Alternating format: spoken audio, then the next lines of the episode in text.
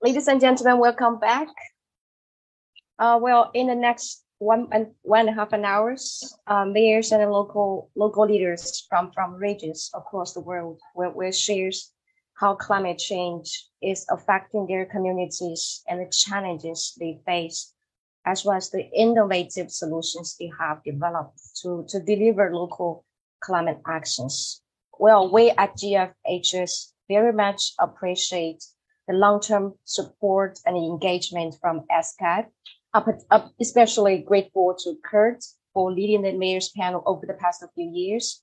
So I'm now very pleased to hand over to Mr. Curt Garrigan, Chief of Sustainable Urban Development at UN ESCAP. Curt, over to you. Thank you very much, Christine. I hope you can hear me and see me well. Yes, very well. Thank you so much. Uh, distinguished guests, honorable mayors, participants, good evening, good afternoon, good morning. Oh, wait, we don't see you. You don't see me. I just asked if I, if you saw me well. Okay. Now? Just no. Okay. okay, go ahead. Good evening, good afternoon, good morning, and thank you uh, for joining from around the world this session on local leadership towards safer and greener future. Uh, just last month at COP27, uh, the session concluded in Sharm el Sheikh, Egypt, with a renewed call for urgent action to address climate change. Uh, Antonio Guterres, the UN Secretary General, stressed at COP27 that any hope of limiting temperature rise to 1.5 degrees means achieving global net zero emissions by 2050. We all know that achieving net zero emissions by any date requires local actions and leadership from cities, where most of the energy demand and growth in GHG emissions in the coming decades are projected. So cities must lead the transition to carbon neutrality. We also know that many of our cities are seeing the greatest impacts from climate change, with millions of urban residents, especially those in low-lying coastal communities, vulnerable to flooding, severe weather, and threats to water and food security. So cities must also lead in efforts to build resilience and deploy nature-based solutions, innovations, and technologies to reduce risks to shocks and stresses. We know that these efforts, first and foremost, require leadership from mayors, councils, and other community leaders to mobilize their citizens and stakeholders, including national governments, to take ambitious local actions. In this session, we will hear from civic leaders around the world who will share with us how, in addition to managing a city and delivering efficient urban services, they are confronting the challenge of climate change. We'll start this session with a keynote uh, delivered by one of Asia's most dynamic leaders. Datuk Seri Mahadi Che Ngah of Kuala Lumpur is a lifelong civil servant turned mayor who brought his long experience as a planner and executive in city government to his leadership role and has developed innovations in climate sustainable development for his city and shared them with the region. We will then go to a, a panel discussion where we'll hear from uh, leaders from around the world uh, presenting what they have done in their communities. And then we'll have a dialogue among the panelists and open uh, the session later for questions and answers. So it gives me great pleasure uh, to introduce uh, again the mayor of Kuala Lumpur, Datuk Seri Mahadi Che Ngah. Uh, again, a, a, very dynamic leader and a good friend of cities uh, and uh, of ESCAP and all of us. So, Mayor, over to you. Thank you, Curt, for the kind introduction. Your Excellencies, Honorable Mayors, distinguished guests, ladies and gentlemen, good day to one and all. Permit me to extend my appreciation to the United Nations Economic and Social Commission for Asia and the Pacific, or in short, UNESCAP, for giving me this opportunity to speak at the 17th annual session of Global Forum on Human Settlements 2022 with the theme Together for a Shared, Safer, and Greener Urban Future, Resilient, Carbon Neutral, and Nature Positive Cities.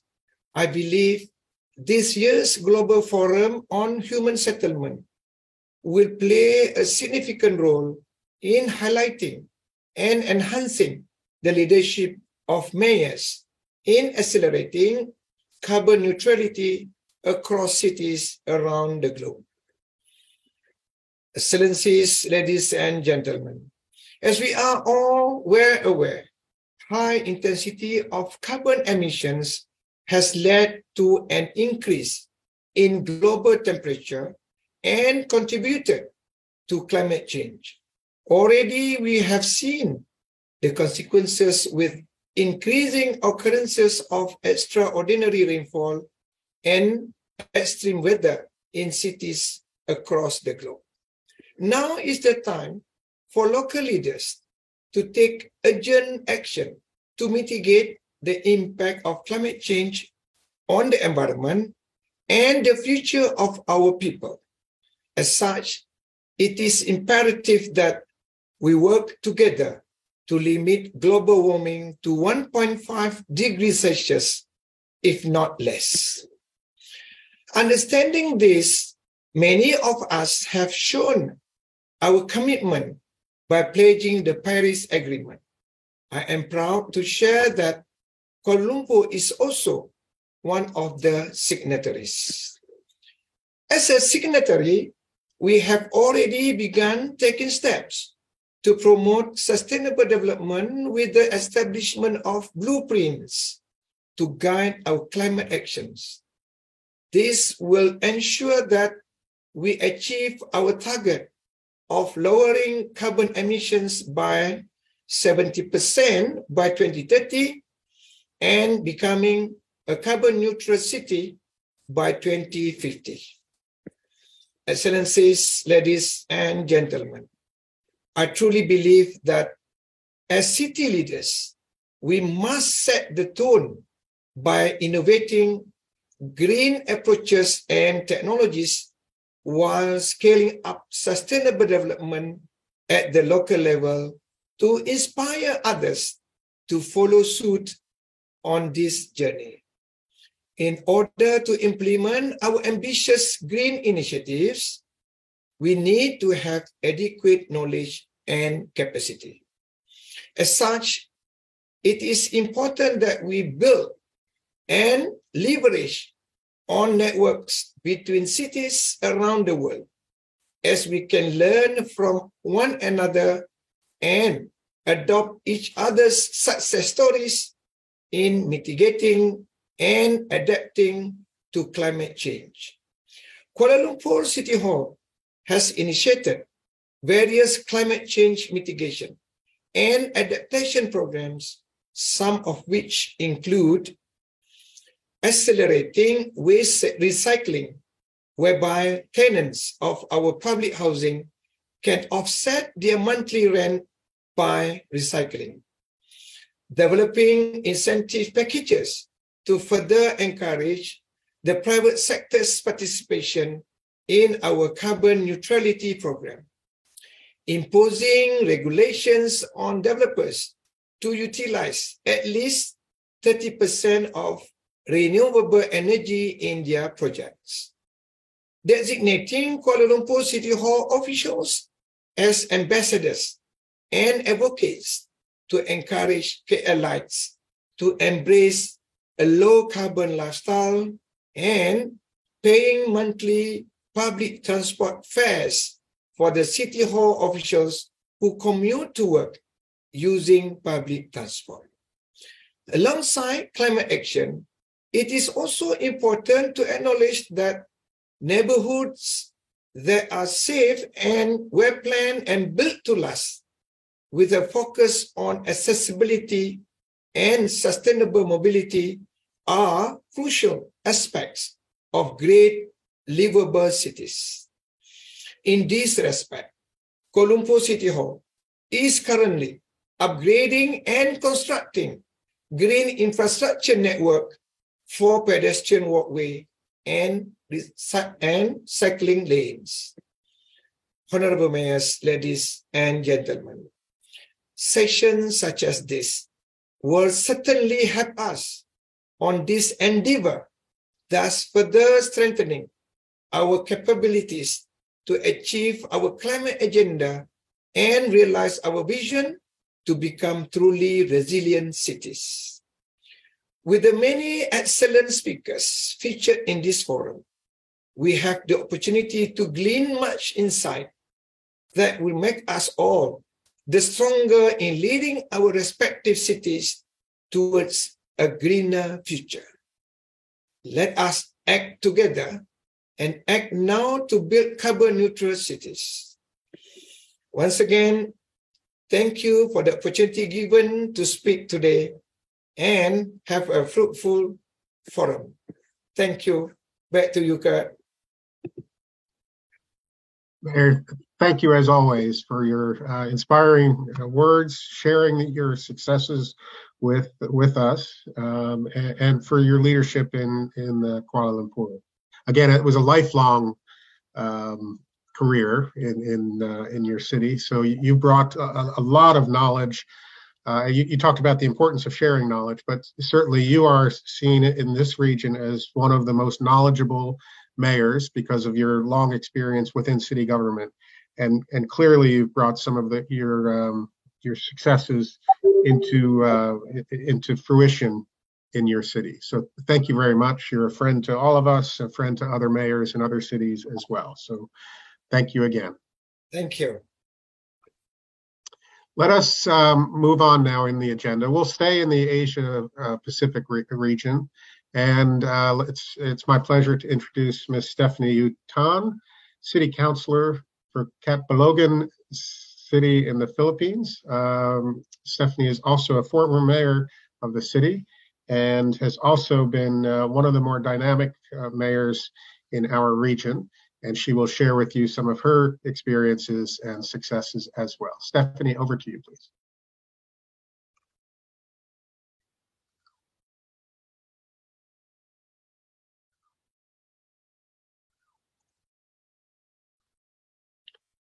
I see you. Um, no, I don't see you.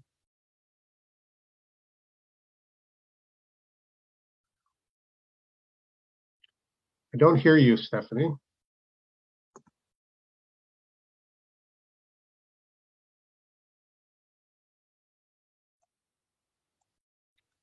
Perhaps the connection is not quite stable.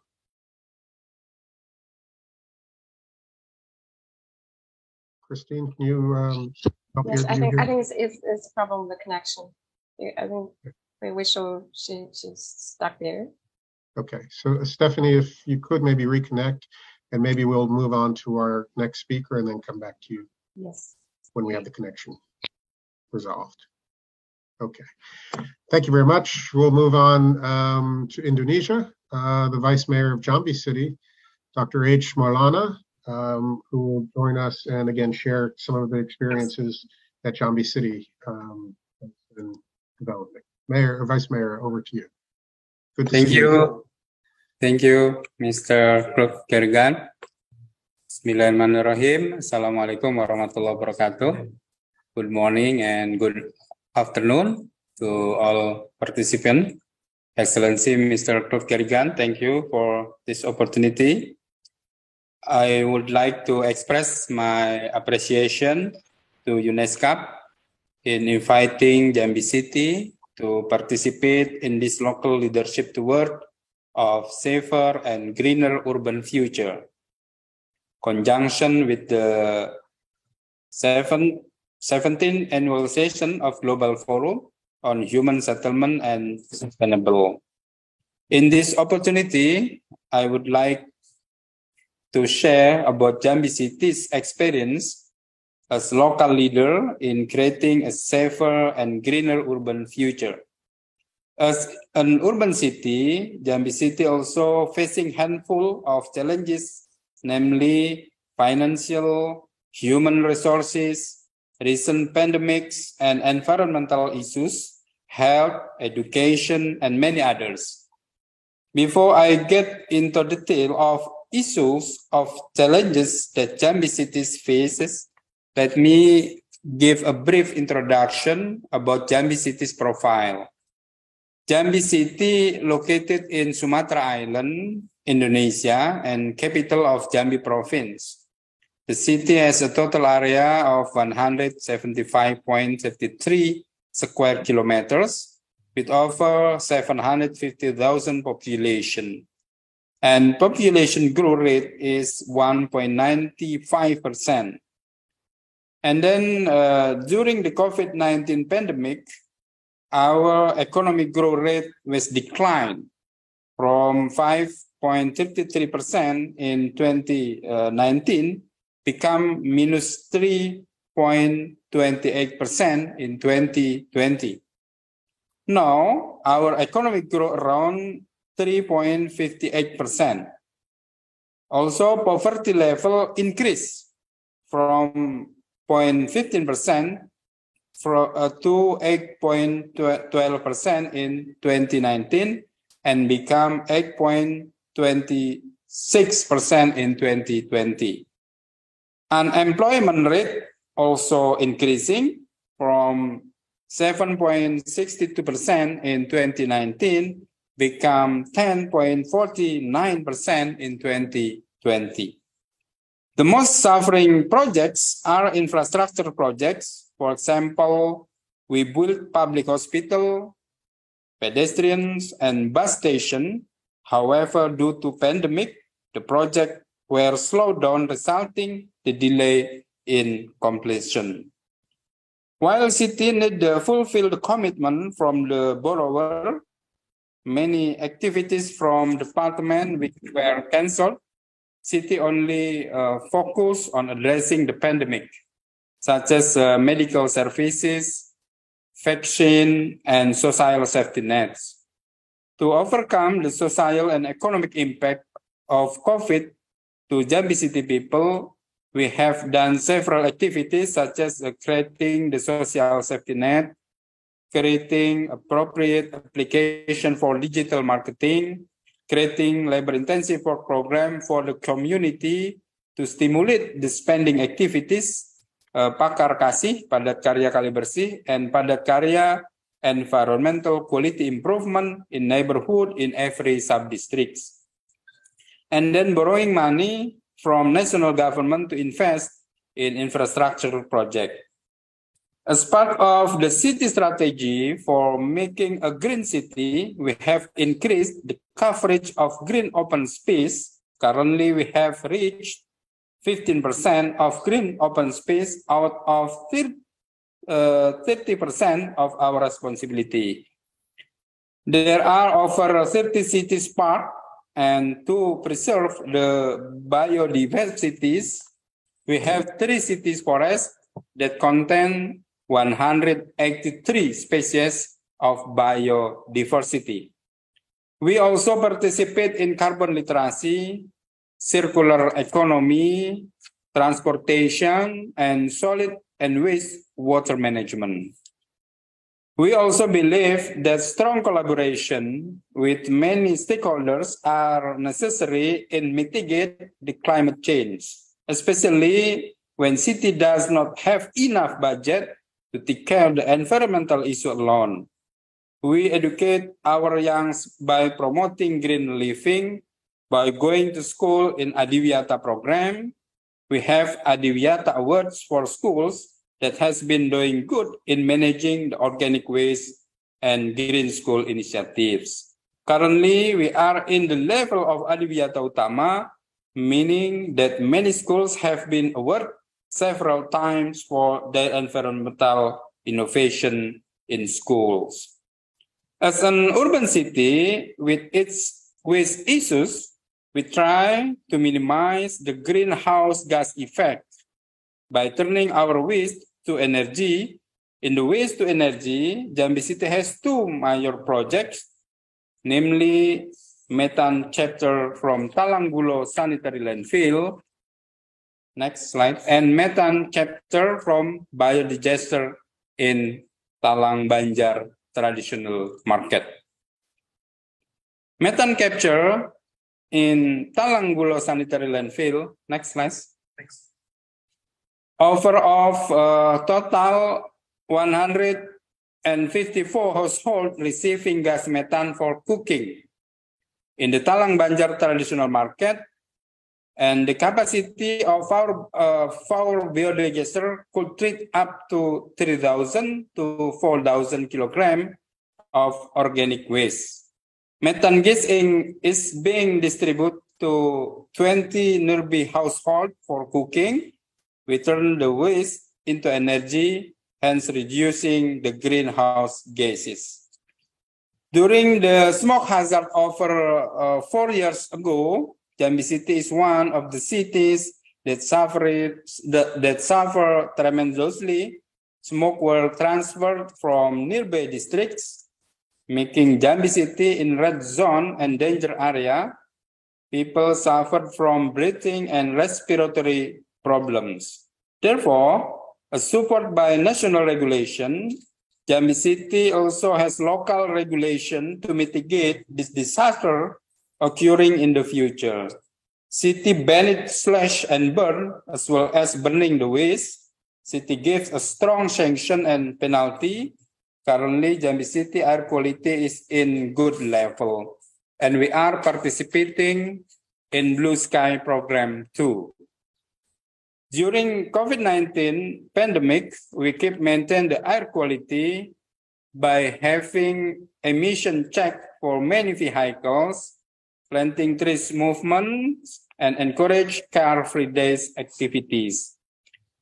We also encourage and facilitate community to reduce waste of uh, at source, encouraging uh, tree planting, river and lake cleaning up, and build infrastructure for waste management in the villages level, and build the centralized waste water management.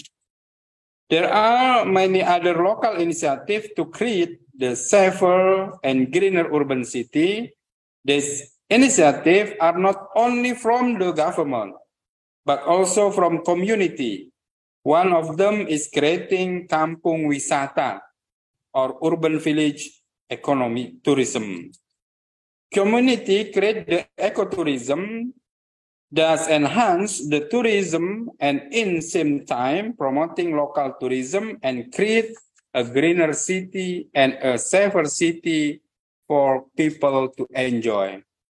This year, we encourage many sub-districts to create eco-friendly kampung wisata initiated by local community, community and supported by the private company and facilitated by the government. This strong collaboration so, so that Jambi City people need each other and together we can make the greener and safer city.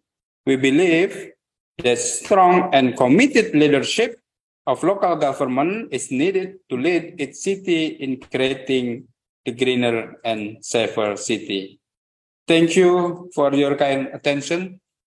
Back to you, Miss, Mr. Crook Karigan. Thank you very much.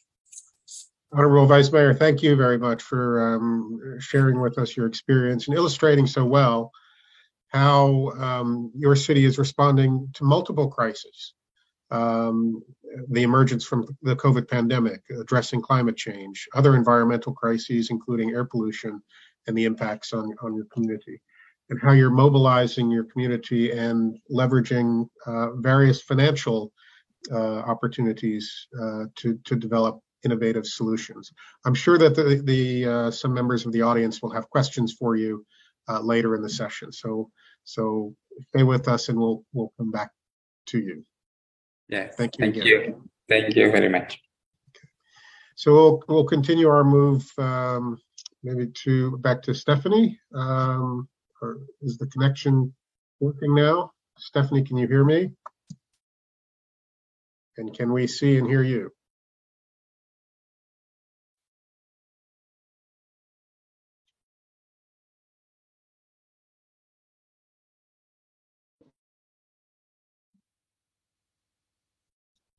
You appear maybe to be frozen.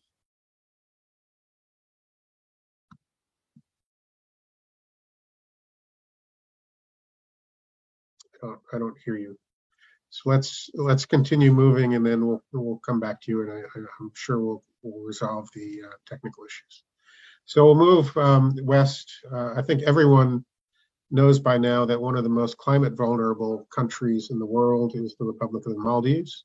And we have with us the mayor of the city of Fuvahmulah in the Maldives, Mr. Ismail Rafeeq, uh, who is going to share some of his experience and innovations um, and some of the leadership challenges that, that he faces uh, to uh, save his city from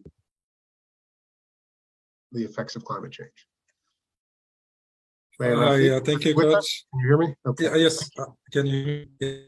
Yes, Uh, thank you very much, and uh, uh, good day to everyone. Uh, uh, my name is Ismail Rafeeq. I'm the mayor of Fuvahmulah City, uh, which is an island city in the Maldives. It is one of the uh, remotest islands in the country, and it is an oceanic island, just one island by itself. Uh, just to let you know about uh, Fuvahmulah, some information. Can you see my screen? We can, yes. Yeah. See the Uh, so, Okay. I mean, as I mentioned, uh, we are a small island of five square kilometers, which is uh, very, very small by uh, global uh, size. And we have 11,000 uh, uh, residents uh, living in the island. And uh, what's unique about Fuvahmulah is uh, one third of the island is, is wetland. So it is one of the postcard picture of Maldives uh, you see in. Uh, and uh, this wetland is a protected area in the whole island is, is a UNESCO designated uh, biosphere reserve. Uh, and uh, I, I think climate change uh, is impacting us even now. And uh, we are it, day by day we are facing increasing number of events of extreme uh, extreme weather events, and the sea level rise. i- i- it is real, and, and we are seeing it every day.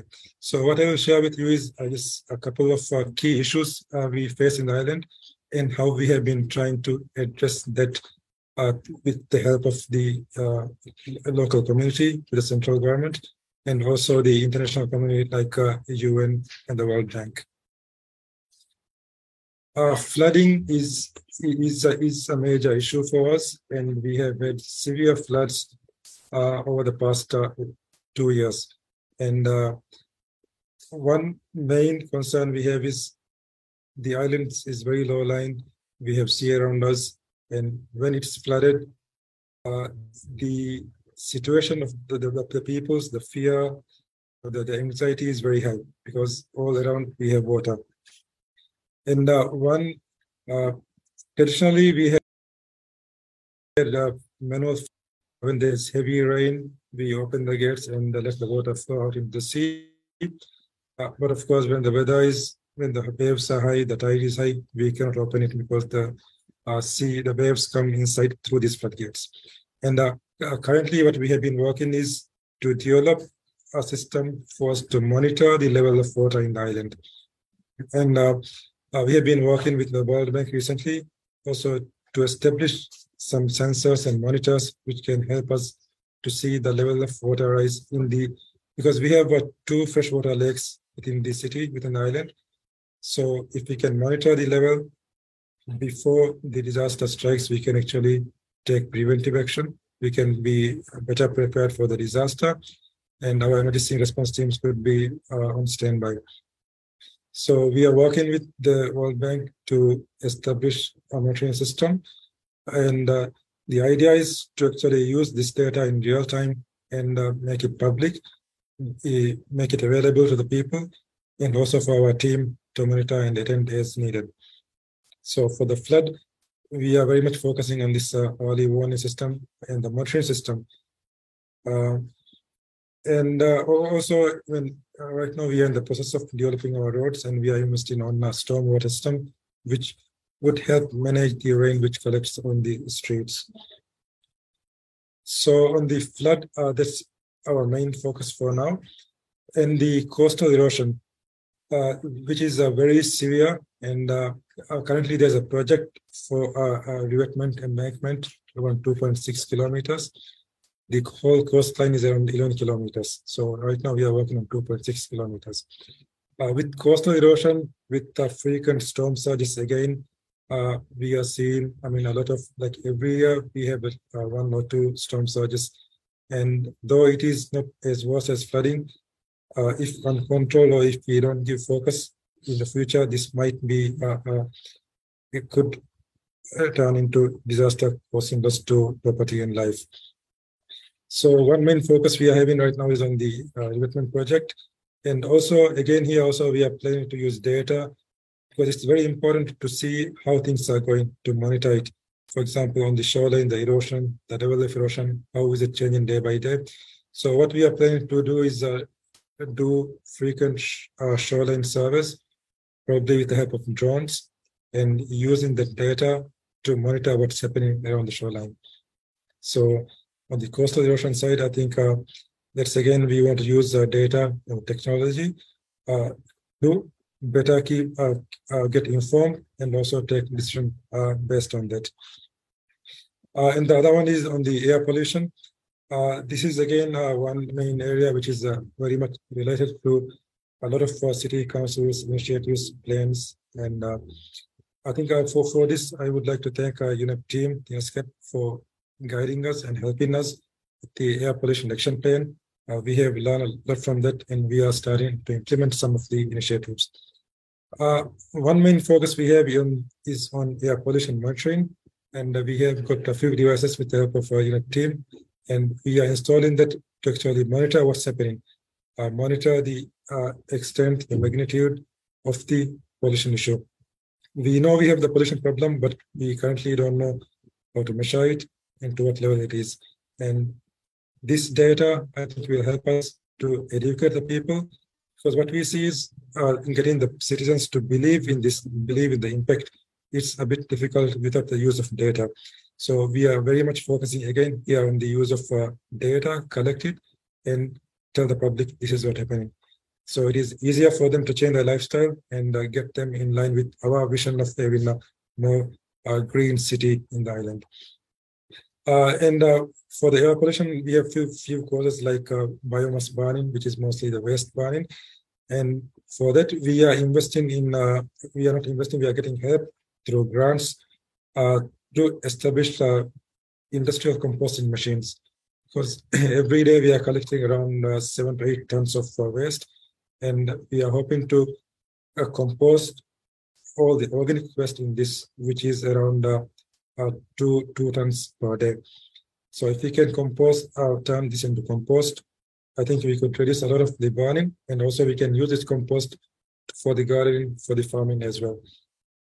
Uh, and also we are encouraging the green vehicles, bicycle, and we are currently getting a donation from 50 bikes, and we want to use this to promote bicycle riding as a mainstream mode of transport, especially among the uh, younger uh, school kids. So that's what something which we are working on. And also we are using a lot of uh, diesel for the uh, uh, electricity generation. Currently we are around four megawatt per day. So right now we are working with World Bank to establish a solar power for two megawatt, uh, which is uh, quite a huge amount compared to the current demand. And it is starting in January, and we hope that by the end of the next year we will have that and also the city council is working with private investors. We want to incentivize the private sector to invest in solar uh, as solar uh, pro programs or as a large scale power generation and selling it to the local utility provider through power purchase agreements. So we are working with potential investors and uh, it is likely that we will get a couple of them on board to invest in this. Uh, and then lastly, we are very much focusing on the citizen engagement, citizen awareness. Uh, and uh, we are also working with World Bank to develop a resilient housing guideline. The idea is to uh, educate house owners on guidelines which could help their, their home to be more resilient in terms of energy consumption, uh, in terms of water, for example, in terms of uh, resi resilience to disasters like flooding. So this is something which we are already working on, and we hope that the guidelines will give the uh, citizens uh, some points on how, which they can follow in uh, building their houses. Uh, and in uh, conclusion, I would say that uh, our we very much focus on collection of data, using data to make decisions, using data to see the impact, how it is changing over time, and using data to create awareness among the public. And the council is very committed we are very new council. We have been here for one and a half years. Uh, and our council's development plan give a lot of focus on green infrastructure, on uh, urban forests, on uh, transport, which is like using bicycles, you're giving more access to pedestrians. So I think city councils through our development plan, we can make a lot of these changes uh, to implement these changes and get the central government and also the partners and especially the citizens. I think the main challenge is getting the citizens to believe in the cause and get them behind us because they need to change their lifestyle, they need to change their attitude, they need to change their belief if you want to have a more resilient, more uh, environment friendly, and uh, resistant uh, society. thank you. That's all for now. Mayor Rafeeq, thank you so much. Um, you know, for, for you and your community, uh, these environmental challenges, especially climate change, are, you know, are, are existential threats. And so um, thank you for sharing how you're responding to that and, and highlighting that, especially in that context, that um, developing the, the data and having evidence-based decision making is even more critical for you. So thank you, and I'm sure again uh, some audience members will have questions for you in the in the later part of this session. Let thank me you. try one more time to go back to um, the Philippines and Stephanie Uy-Tan from the city of uh, Catbalogan. Stephanie, can you hear us? Yes, thank you so we much. I hope you, you can hear now. Thank you, Curt. Thank you for the patience. Yes. Um, good good evening, everyone from the Philippines. Let me just share to you my screen.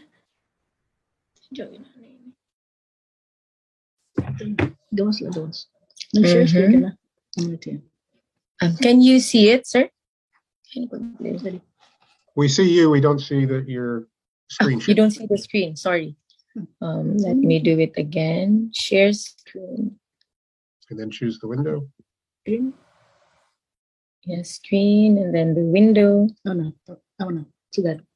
Window ta. Start broadcast. I'm not here. I don't know. Wait. There. There you go. Oh, thank you so much. So good after, good evening, everyone. Once again, this is um, Stephanie Uy-Tan from Catbalogan City. Um, Road to a Safer and Greener Future. Um, just an overview of uh, Catbalogan. We are located at the eastern part of the Philippines, and Catbalogan is in the third largest island in the Philippines. And uh, we have a population of more than 100,000 and we are not that big city, but we believe that we are significant because we are the center of trading and and in this uh, trading and commerce and industry in the whole um, region 8 or the eastern visayas part of the philippines. Um, we have a lot of uh, hazards and may i just um, inform you that landslide flood and storm surge are major um, hazards that we experience almost every year especially storm. Um, major storms in Catbalogan within 10 years, the 2021, Julina 2015, Amang 2014, Ruby 24, um, also Senyang, and the Super Typhoon Haiyan. It is part of our region. Um, we have urban challenges, the vulnerability to shocks and stressors, population density, the cities are already congested, road net shortage, century-old sewerage and drainage system.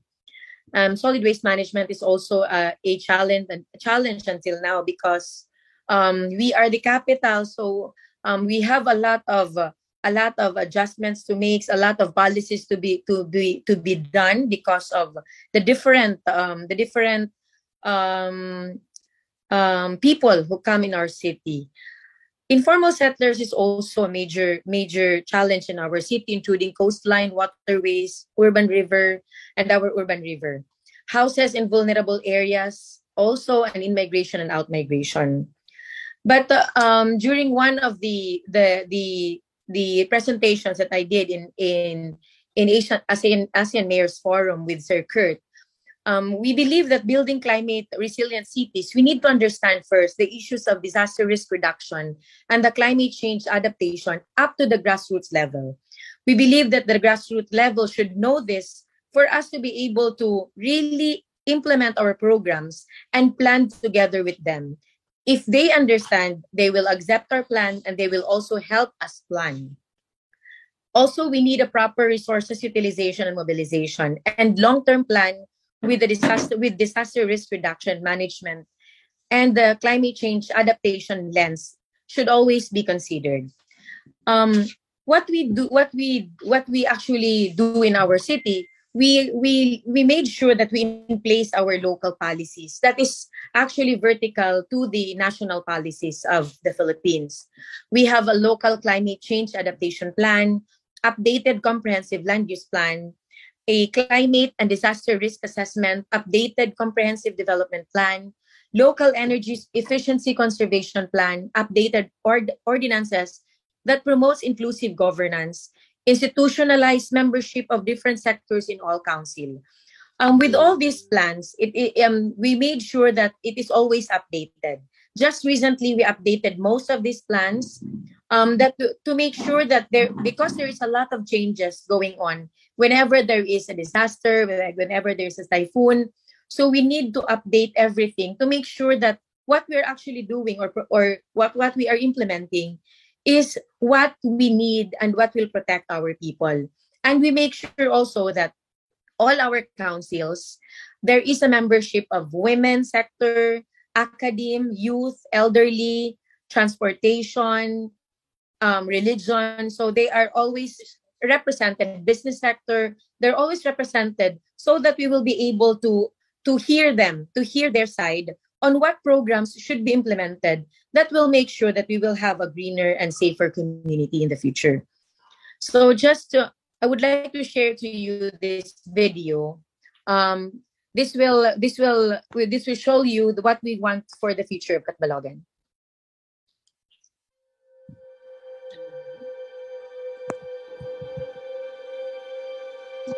From being the center of missionary and evangelical work. The city is developing, or as they say, stepping forward.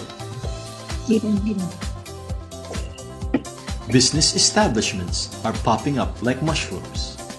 As of today, there are already many banks in the city, and more are opening soon. With its growing number of tourists, the city already has more hotels, lodging and pension houses, and resorts for all accommodations. Plus, transportation is now easier and faster for everyone to enjoy and explore what the city has to offer. Opening new businesses in Catbalogan is smoother and faster being of streamlined business permits and licensing system, and even big businesses are offered tax incentive for taxes their people. And now, taking a step for the future, the city government, led by Mayor Stephanie Uy-Tan, will construct a new township dubbed as the Sky City Mega Project. With the current challenges that the city is facing, such as traffic congestion, scarcity of commercial spaces, greater demand for safe and hazard-free residential areas, backlog of safe housing facilities, and to cope up with the rapid economic progress, we proudly bring you our flagship mega development, the Sky City. Sky City is a climate-proof township project, which will be a new center of the LGU government, education and training, sports and events, commercial and business activity, and a mall zone with a scenic view of the old city with a panoramic backdrop of the sea.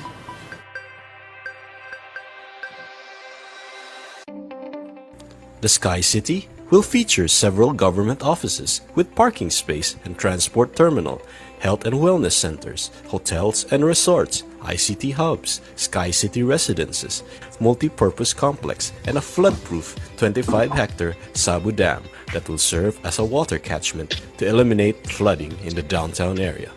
With Catbalogan city's rich history and tourism, booming economy, and proactive city government, the Sky City is the right place to invest small and big businesses. So invest now and be part of this growing and greening community. So um, um, that is the product of the different plans, the planning, the workshops that we did with our constituents and stakeholders and different sectors. Um, we believe that the old city needs urban renewal and it, it cannot contain what the city actually need now and the next the next years to come. So we believe that we need another safe area, another area that will promote um, that will make sure that our con- constituent will be safe. It is actually the the future settlement of the city, the future of Catbalogan City. Thank you very much and salamat po. Thank you very much, Stephanie, and, and thanks um, also for your leadership. Um, not just in, in your city, but uh, you've been a leader across the Asia Pacific region as well, sharing your experience, your um, your knowledge, and really serving as a model of how to engage with citizens and stakeholders. Um, building that ownership around solutions is extremely important, as we talk about you know building climate resilience uh, in our communities. So, thank you very much. Thank you. Come back to you. Let's move, if we can, now uh, into Europe. And um, I'm pleased to introduce Dr. Eckart Würzner, the Lord Mayor of the city of Heidelberg in Germany. Dr. Würzner? No, he- he's, he's not here. He's not there. Yes. Okay. he has- Okay, let's move on to the next. Okay, so we'll move um, to Ms. Julinda uh, Dhame, the General Director of Environment and Sustainable Development for the city of Tirana in uh, Albania.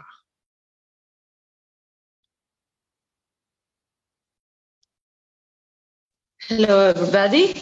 Welcome. How is ev- yeah, how is everything going?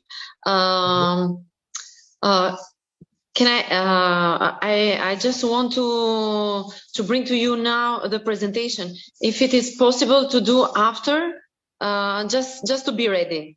I'm here, and when we'll be ready, I am in. Okay. Thank you. Okay, you. we're ready, Thank we're ready much. for you. Uh, I guess you can share your screen or unless the secretariat's um, operating for you. Christine?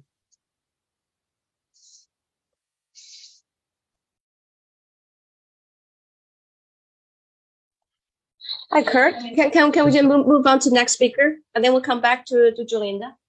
Okay, okay, we'll move to the next speaker. So we'll move um, very quickly from Europe to Brazil, uh, South America, Mr. Jonatas uh, Randal da Silva, the Municipal Secretary of uh, for Innovation and Technology Center in Barueri City, Brazil. I see you. Welcome. Can you hear us okay? I think you're muted. So if you would unmute.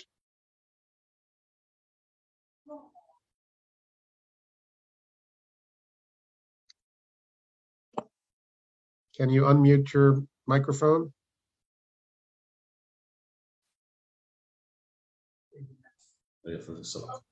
Very well. I hear you now, yes. And we see your screen. You can try to make it full screen if you would like. Yes, pediram para fazer tela cheia, ok.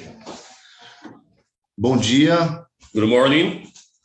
obrigado pela oportunidade. Thank you very much for the opportunity. Em nome do prefeito Furlan, In behalf of our mayor of Barueri, Mr. Furlan, São Paulo, Brasil, São Paulo, Brazil. Barueri está numa jornada da transformação Barueri is on journey of transformation para a sustentabilidade e desafios em meio ambiente, infraestrutura, transporte, usando a tecnologia. Uh, Barueri City is a journey of technology development, uh, social environment uh, using the technology. Estamos numa região de grande concentração de pessoas. We are located in a region of a high concentration of people. Uma população de quase 280 mil pessoas, They have a population of almost 279,000 people, uma área muito densa de 65 quilômetros quadrados. a very density area of 65,000 square meter É, tem um kilometers. Sorry, Ah, somos a 15ª cidade é, da Grande São Paulo. We are the 50, uh, 15 uh, country uh, city of uh, Brazil. Our GDP is of uh, GDP GDP place. Um IDH é, bem considerável, né? bom, de bom para se viver essa cidade. We have a very nice environment, a nice place uh, with a very good uh, IGHM. Iniciamos a jornada da transformação digital, fazendo a infraestrutura Well, we have initiated, uh, began our journey uh, through the innovation and, and technology, de conectividade. uh, through the connectivity. I'm sorry. possui uh, Sorry, I'm sorry to interrupt. Can you please put your slides into presentation mode? The the the, the presentation is not, it's not moving. Put this uh, play the Oh. slides. Yes. Uh, pres- is Yes. it moving the presentation? Okay, no, let's it's not see. moving. It's not moving. Uh, uh, can you see innovation and intelligence is slide or not? What's No. slide It's number? moving now. No. No. Não está vendo a apresentação? Okay, let's see what we have to do here. Um, let's just try again. I don't know what is frozen. Just a second. Uh, just a second. Okay, que é esse aqui? Esse, né? É esse da tela cheia ali, do lado. Esse. Isso. Okay. I beg your pardon. Can you see now? Yes, Okay. Yes, sorry for. Okay. Okay. I'm sorry for this uh, small trouble. Okay. Nós trabalhamos com quatro pilares: We have four pillars. conectividade, big data, connectivity, devices, big data. É, aplicativos, We have some, we have a special app developed for the city, fazendo com que seja mais acessível os serviços públicos, Uh, the idea is to make a public service more accessible to our public or for the dwellers. Nós enfrentamos uma pandemia. Well, we have uh, we have had a challenge in the pandemic, e a transformação digital implantada desde 2017 fez a diferença na nossa cidade. and through the technology um, technology that we have implemented in 2017 made it all the difference when we had the COVID-19 because we used all technology to combat, to defeat all the uh, side effects. Destacamos a vacinação por meio de aplicativos, portais, e com que isso avançou na cidade conseguimos sentir primeiro a pandemia e também conseguimos sentir logo que se terminou a pandemia, para a retomada da, da cidade, da economia, da retomada do, dos negócios da cidade de Barueri. Uh, through the data and the system we have implemented, we could make a surveillance and and follow up and also um, supervise all the, the sensitivity areas of COVID. We could also detect where we have to put more energy and focus through all this technology that we have in our city. Uh, it reduced all the side effects. Um dos projetos principais que conseguimos implantar na pandemia, chamado aqui de Barueri sem papel. Oh, we have one of the most important uh, project that we have implemented is Barueri sem papel, Barueri without paper. Isso foi exemplo de outras cidades, como a Estônia, por exemplo, Uh, it was uh, it was uh, followed by other cities like Estonia, e implantamos esse modelo para que fosse exemplo para o Brasil. we have um, got other cities as example in, in, in, in implemented in Brazil to make it as example in our country. Em plena pandemia, Barueri cresceu consideravelmente, principalmente nas empresas de tecnologia que se instalavam na cidade. Even in pandemic time, we're, we were one of the city that grow, had a growth in economy and, and employment during the pandemic. We have a different results. We, we have a growth instead of a decrease. Um projeto que tem pouco tempo de implantação, um ano e oito meses. It is a project that has been implemented in less than two years. Nós temos mais ou menos 12 mil funcionários na prefeitura We have around 12,000 people working in our mayor city. todos eles conectados. All of them, all of them are fully connected. São mais de 200 sistemas integrados, We have over 200, thou- 200 system integrated usando bases de dados como Big Data using big data and other databases para as tomadas de decisões that lead us to take decisions nas áreas da saúde, educação, infraestrutura, transporte, segurança. that led us to take right decisions in transport, education, uh, security, uh, and health. Isso trouxe um grande avanço It, it brought us a very advanced situation. na agilidade dos serviços públicos Oh, we have a more agile, agile um, public services. E tivemos avanço principalmente na sustentabilidade. Oh, we also ha- uh, our we can we can appoint the sustainability sustainability as one of our most uh, one of our best results in our city. Nós implantamos para que as pessoas da nossa cidade, Uh, we have implemented in our city to the families. mais de 2.700 pessoas, famílias beneficiadas, We had over 2,000, almost 3,000 families benef- uh, that got a benefit. a internet gratuita, They got a free internet service, almost 3,000 families. colocando assim essas pessoas So it made a, it made an inclusion of these people na grande praça pública que é a internet, uh, in the big room that's internet. Dando, acess, dando acessibilidade a essas pessoas simples So we, we gave them to the ordinary people accessibility a usar os serviços públicos de forma digital. so that they, most of them for the first time had opportunity to make use of digital system. Isso foi possível porque nós temos um plano de tecnologia para a nossa cidade. All of this were possible because we made, before that, we made a very good plan of technology to be implemented in our city.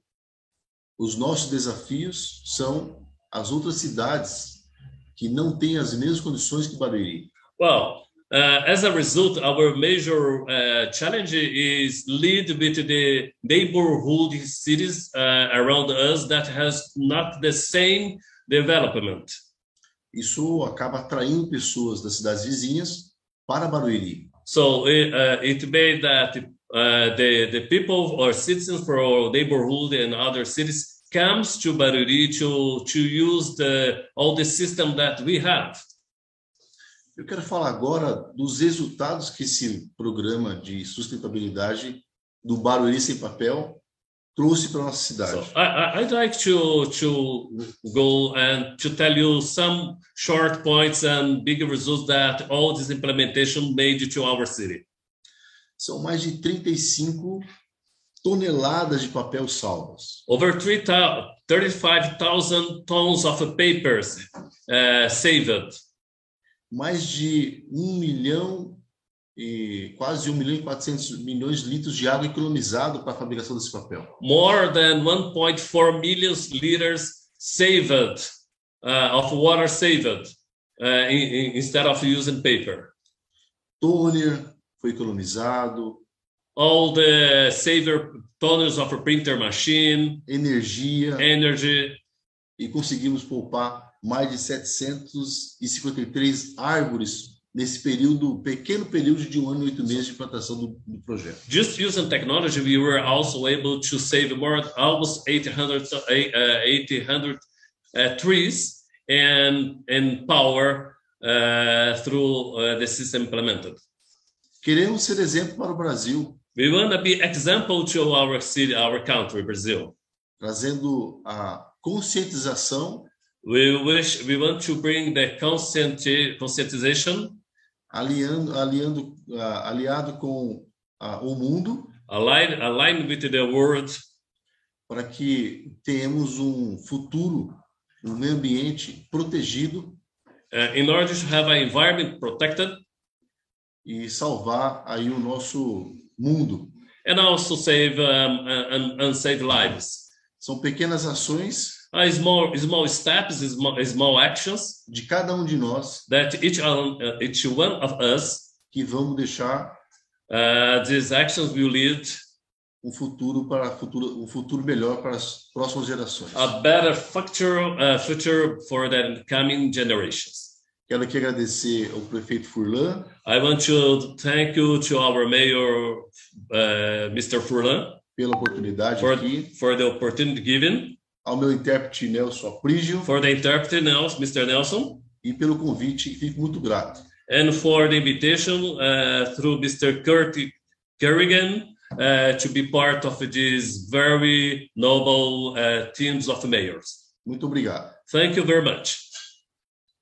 Obrigado. Thank you very much. And um, thank you also again for, for highlighting really the role of technology. I think what, what we've seen here in, in your city is how you're mobilizing and utilizing and leveraging uh, technology solutions um, to, to build resilience and make your, your overall community much more efficient.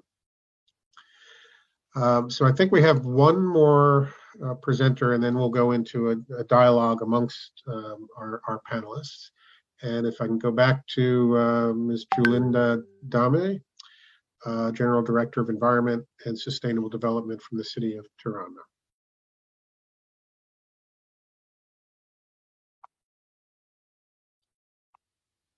Julinda, are you with us?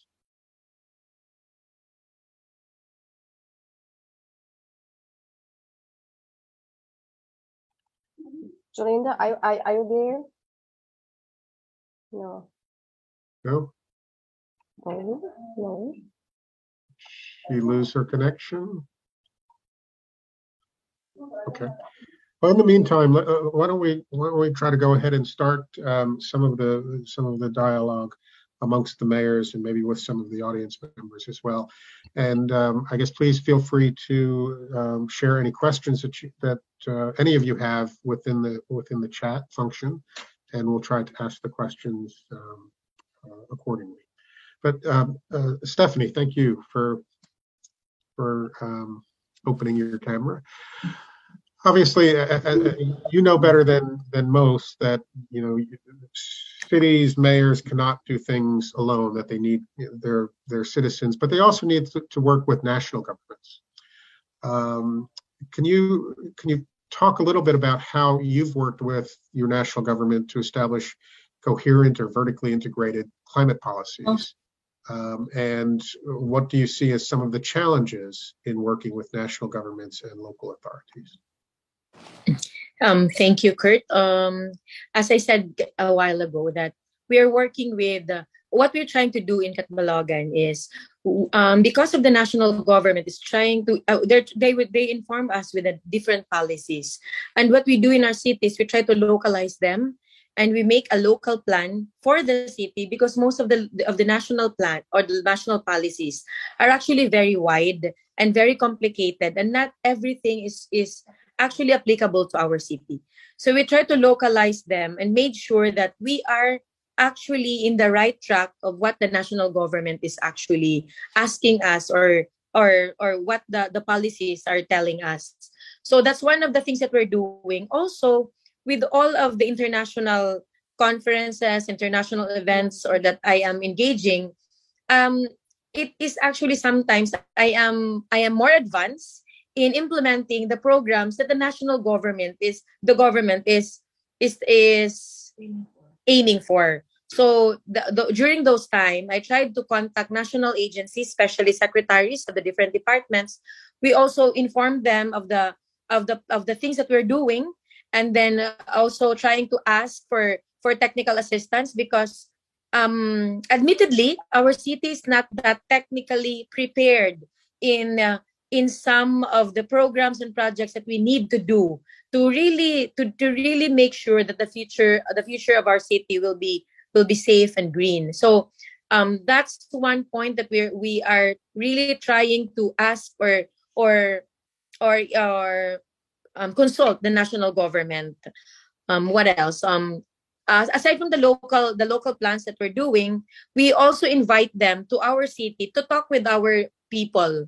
Because sometimes we we also must admit that in the local in the locality in our localities sometimes uh, the locals wants to hear from higher authority So that's also one strategy that we try to to institutional in, institutionalize in our city so that to make sure that we have a different hierarchy in the government to also encourage our people to work with us.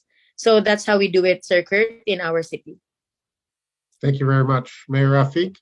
Maybe the same question to Uh, you. Um, you. You have, a, again, a relatively small city and obviously need the support of national governments, uh, your national government to implement policies and, and take actions and, and also to finance some activities.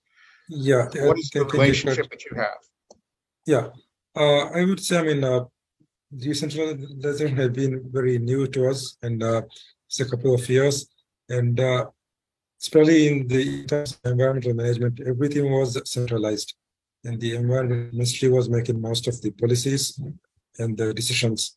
And I think uh, when they make those decisions, they are in the capital city, so most of it is shaped by what they see and what they feel in the capital city. And I would say in that in that process, what the locals, the small islands like us, our concerns are not fully addressed in that.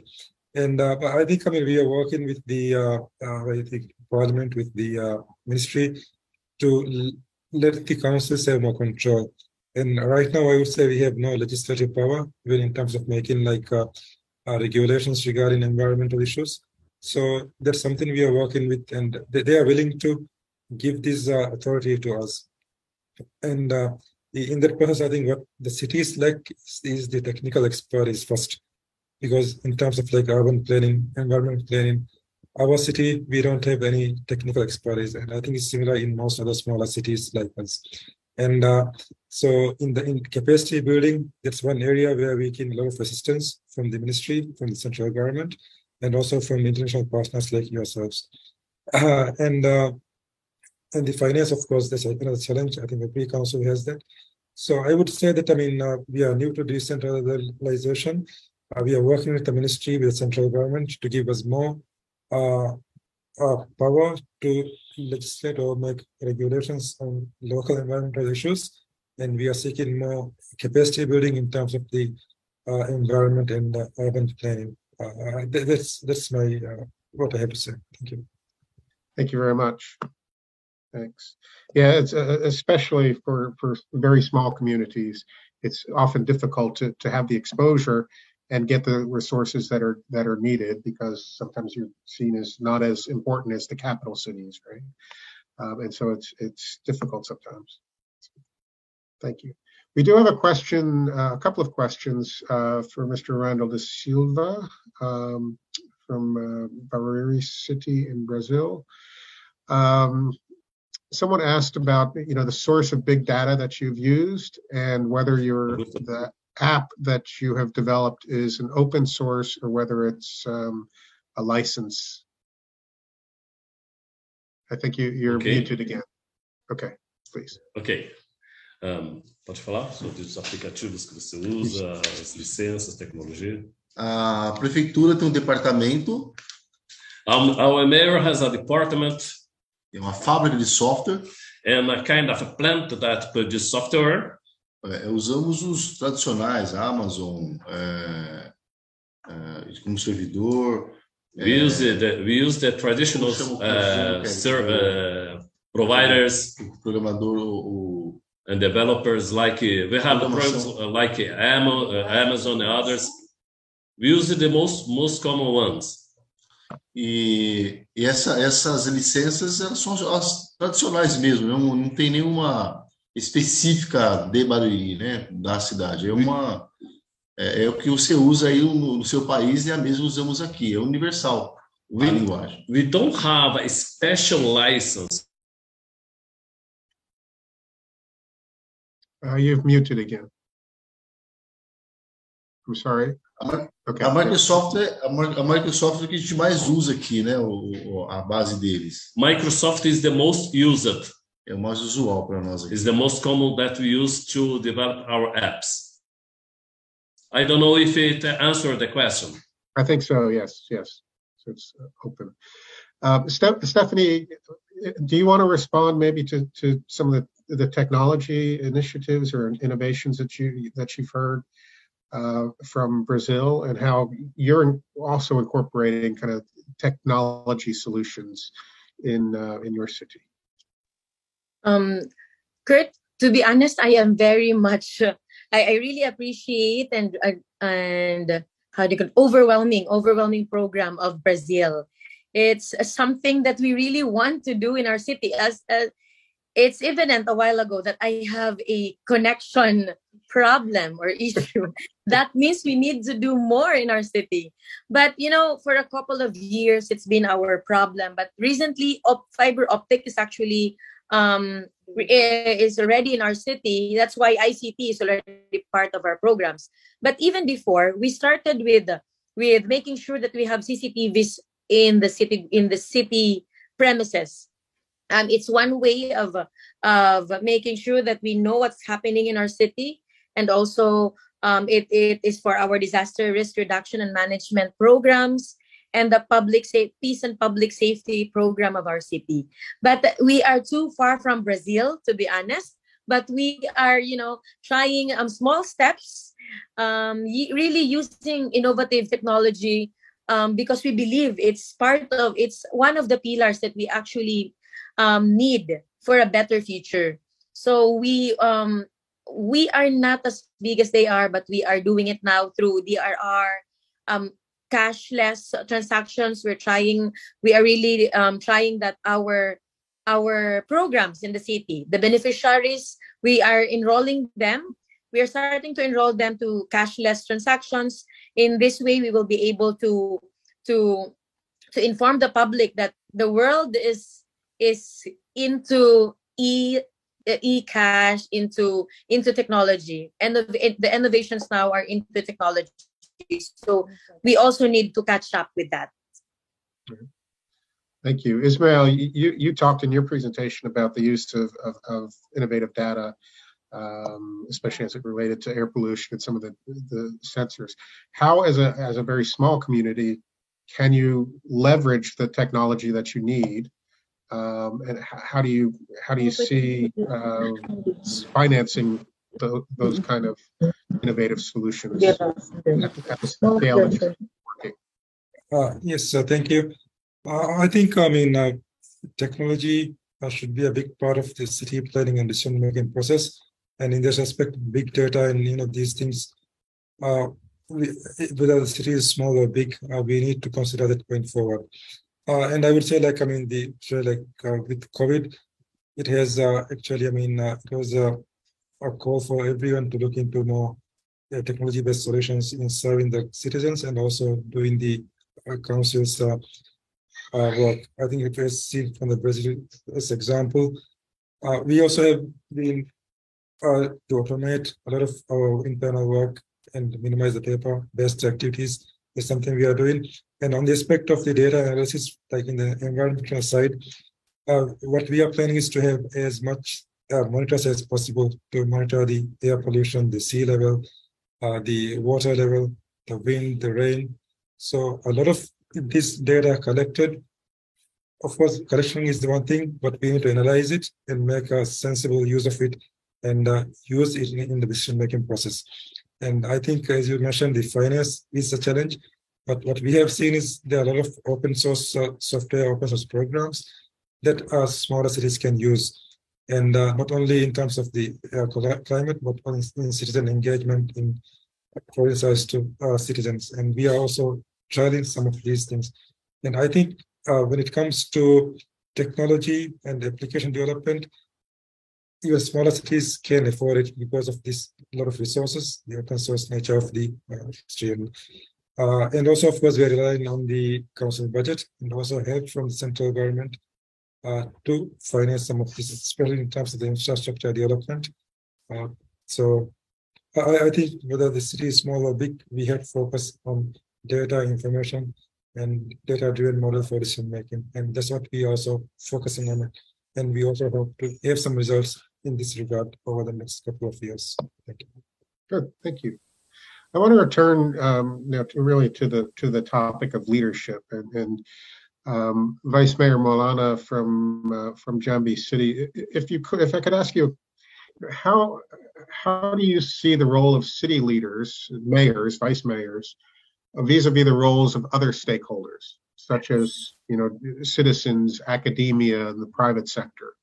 What what do you see as your role in addressing some of these challenges, and how would you how would you describe your role versus some of the other uh, stakeholders who need to be involved as well? Yeah, thank you very much, Mr. Roach, about the collaboration. Yeah, uh, Jambi City government need collaboration with all stakeholders, uh, community, uh, national government, and subnational. With strong collaboration, we can achieve the common goals easily. So, uh, community are involved in all steps of planning so they can own it and create the activities to answer their problem. And Jambi City is one of 25 city develop uh, smart city.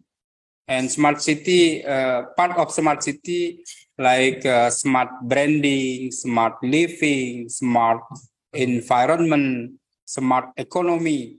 It is uh, need a collaboration it is uh, need uh, uh, apa collaboration with all stakeholders, yeah, private sectors, government, local government sectors, national